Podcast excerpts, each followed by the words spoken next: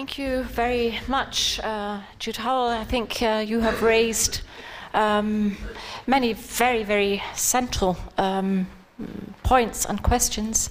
Um, I think what we shall do is we shall have just a little conversation here. Um, especially, I would be interested uh, to see um, how Roland uh, Robertson um, maybe um, would like to comment on some of the points you have brought up, because I think they are extremely relevant uh, for what we understand. What is a locality and how is the locality um, theme uh, being influenced by the change in, if you like, power structures.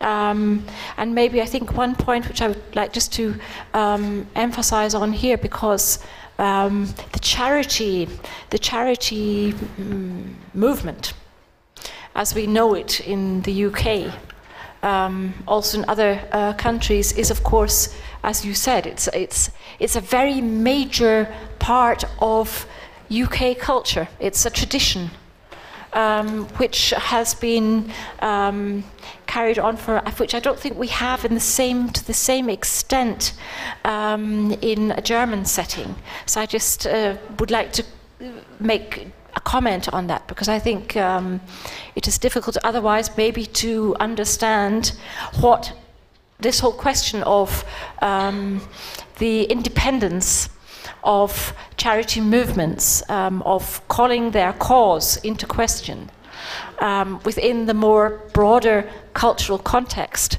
of UK, um, maybe also the US uh, where also I think we have the um, reliability of many um, uh, societal uh, developments on charities, on um, voluntary work, um, is different to a setting where here where we, we, have that to a lesser extent. We have it of course also.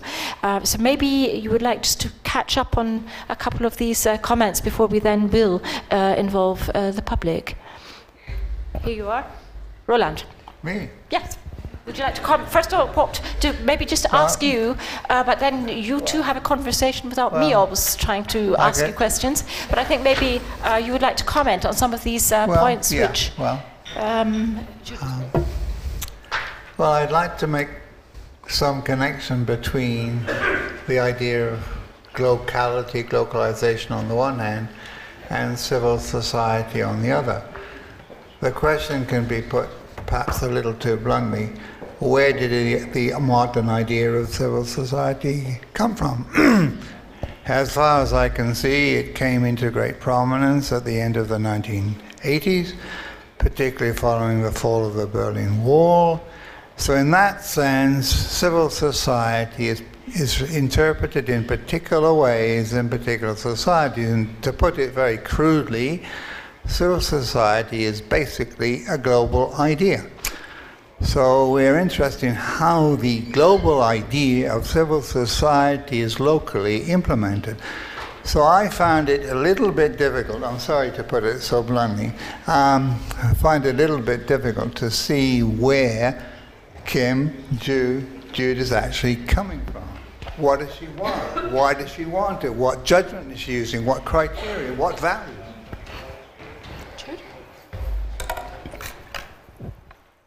I agree with that, incidentally, but that's not the point. Okay, what, what I'm interested is in is in the politics of civil society, the idea of civil society, and how this idea is used. So I didn't have time to go into it, but part of trying to sketch out the, the background to this is to is to uh, I would have said, for example, that the idea of civil society has been resurrected um, with the end of the Cold War, partly because of the um, resurrection of the idea in Eastern Europe by intellectuals like um, Havel and um, um, and other and, and, and others, um, and this idea has then trickled into um, the discourse of political leaders as part of their promotion of the ideas of democratization and good governance. So I've been interested in following how the idea of civil society has begun to enter into international development discourse and then turn into uh, programs and practical projects and so on.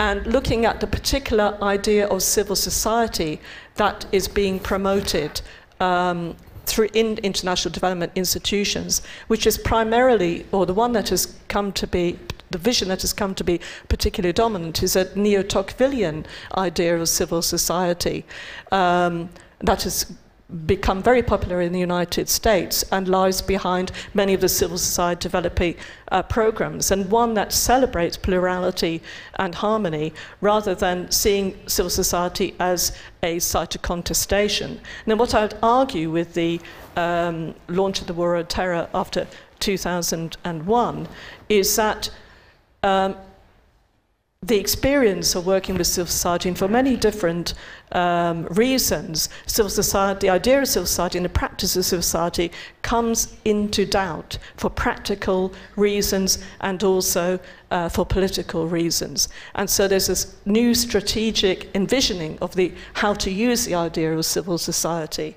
uh, from that period onwards. Would you like to enlarge on, on that? Well, I- I'm just, I'm really playing the role of, of uh, devil's advocate because really, Jude and I probably agree about what Yeah, the ideal, do. ideal civil society would be like.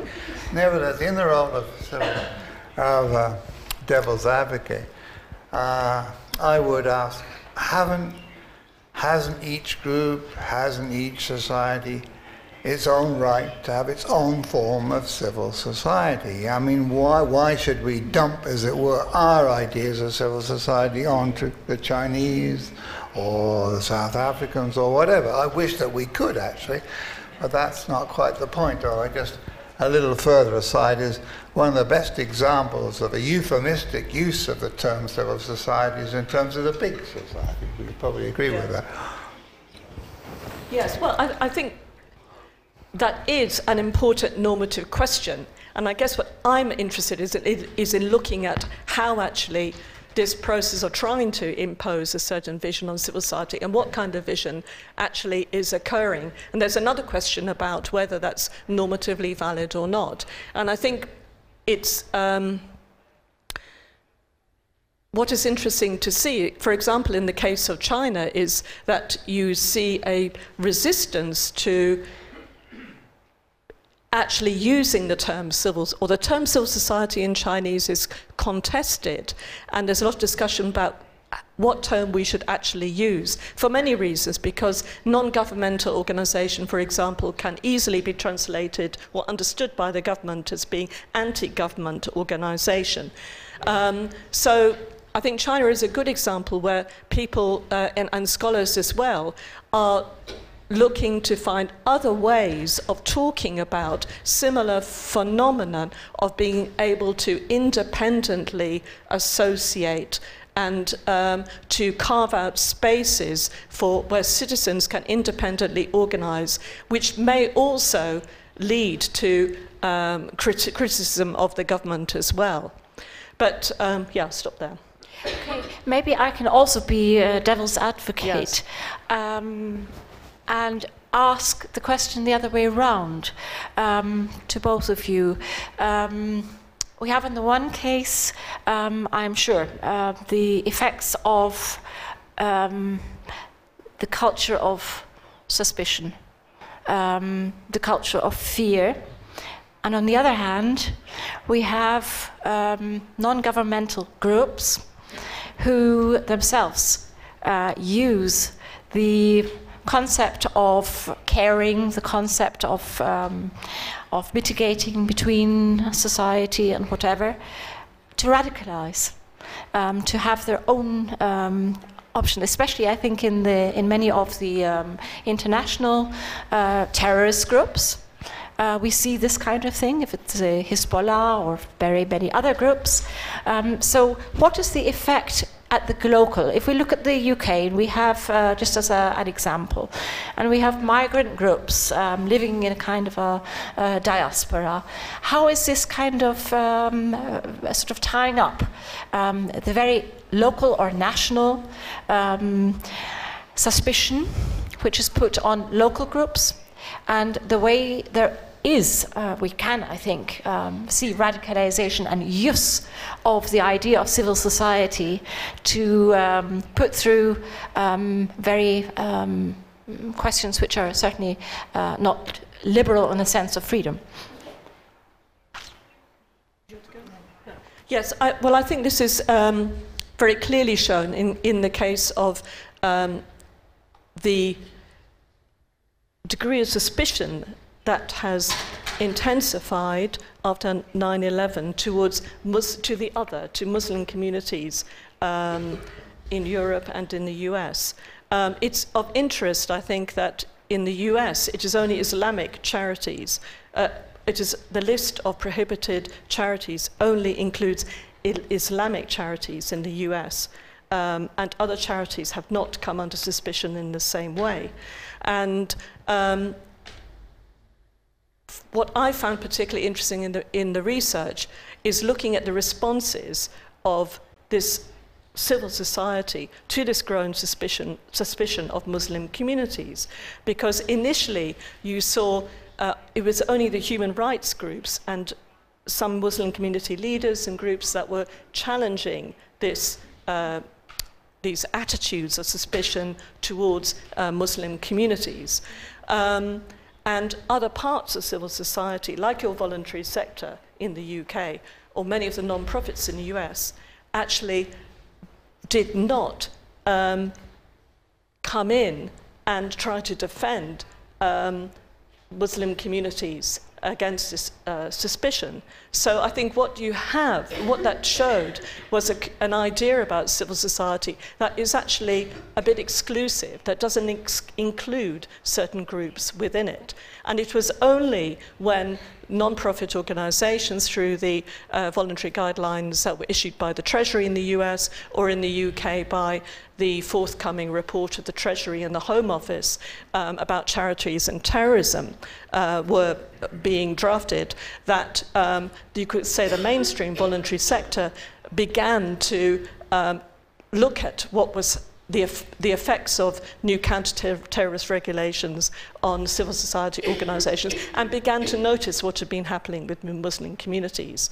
So um, I think that threw into question the, in a way, how much voluntary sector organizations had an idea about civil society that went beyond service delivery and that was about um, the emancipation, that it was about uh, participation of citizens in um, governance processes and so on. So this may be one of the real dilemmas? So, certainly is. I mean, this may not be directly to the point, but I've, uh, since I left England a couple of days ago, there has arisen this case which you will know more yes. about than I, the case of City University, where City University is demanding the right, in fact, uh, to to send. Well, they call it the Muslims call it censor, to inspect the sermons which are going to be delivered in the mosque before they are actually delivered. Now, here is a true dilemma. Do people deny, I asked Jude, whether it's possible, perhaps it's already happened, that people preach in mosques that London should be blown up. Do they or don't they? Is it possible? And if it is possible, should we censor it? I don't necessarily think we should, but it's a real problem. Yes, there is a real problem, and that's why yeah. you need a civil society as an. Can use uh, otherwise that, that is why you need a space, spaces where people can organize independently. You need guarantees of freedom of association, assembly, and speech so that people can discuss these issues. And it's when you have restrictions coming uh, down on civil society for whatever reasons um, that. Um, citizen, some citizen groups will be, start becoming afraid of um, speaking out against government. And I think you saw that in the immediate years after the launch of the war on terror, when um, Muslim charities were coming under uh, Islamic charities were coming under suspicion. It was primarily Islamic charities in the US that were, were, were put on the, uh, one of the banning lists. Um, but actually, the non-profit sector remained quiet. Why? Because they didn't want to be seen in the States as being unpatriotic. Um, and, it's for, and that phenomena actually illustrates the fragility of civil society in some ways. And civil society is about having those spaces and the right of people to organize, to debate these kind of dilemmas, to find out how we want to go, what are the limits of freedom of speech. Maybe a last question, and then we shall go into uh, the public. Um, how do you see the role of media? in this kind of question. I mean, uh, we bad news is good news for media because it sells newspapers and television uh, programs and so on. Um, what what can can we we do to be more have a more differentiated um, picture in the media because at the moment we seem to really be polarizing uh, between uh, those who indeed uh, will react becoming themselves um, maybe um, more uh, radical in their views. I think we can see this. Certainly, we'll be talking about this this afternoon, and we can see this also in Germany, and maybe the others who don't speak up. So, what can we do also to uh, encourage within groups? It doesn't matter which ethnic or religious, what or, or which uh, sector of civil society. How do we uh, encourage and enable speaking up, even if it is seen to be against one's own um, ethnic or whatever neighborhood group. Well, Can the media play a role there? Well, it depends what you mean by media, but let me confine myself for the moment to, to uh, newspapers, which are of declining significance, I think, but nonetheless they are important. I read an article in the Financial Times of London about a week ago, which was about mainly about the late Stan Cohen, who of course is well known to most of us, famous for a particular phrase, namely the phrase moral panic. And so this, this writer, I forget his name, he was a friend of Stan Cohen's, I was a friend too. Um, he actually said that the Daily Mail, one of the worst horrible right wing tabloids in, in, in, Britain, in my view, uh, it, it specializes in moral panics. It has a moral panic on its front and sometimes on many of its inside pages every single day of the week or every single day when it's published. Now, what do we do about that? Do we do anything? Do we try to stop them? Do we have a more balanced kind of press? It's a real problem. Yes, um, I think one interesting development here that shouldn't be overlooked is the um, rapid uh, development of the internet as part of the process of globalization. And that, I think, has in many countries created possibilities for uh, citizens to, to um, express their views um, more freely in different ways, and uh, for them also to uh, express their um, concerns about government policy, and also to organize. So um, I think that's, an, that's a very important technological development that opens up um, a whole a new possibilities uh, for citizen um, association two, expression. Is it also two-sided that we then suddenly, of course, have views? Um, yes. It, in, it, yeah. Yes, I mean, it also raises problems around how, what is tolerable, what, mm-hmm. what is going to be allowed to be put on um, internets, what kind of things can be said or not be said, what's acceptable. And those are issues that have to be debated, and that is why you need civil society as an independent sphere where people can assemble and um, speak up. What would civil society do to prevent horror stories being told all over the internet? Well, it's, civil society provides a space where people can express and argue. It's that democratic debate that you can have um, on the internet as well. I mean, it is, freedom of speech is always going to um, have that edge of where nasty things can be said about people as well as um, wonderful ideas can be debated. And that's, that's the whole point of it. Okay. Thank you.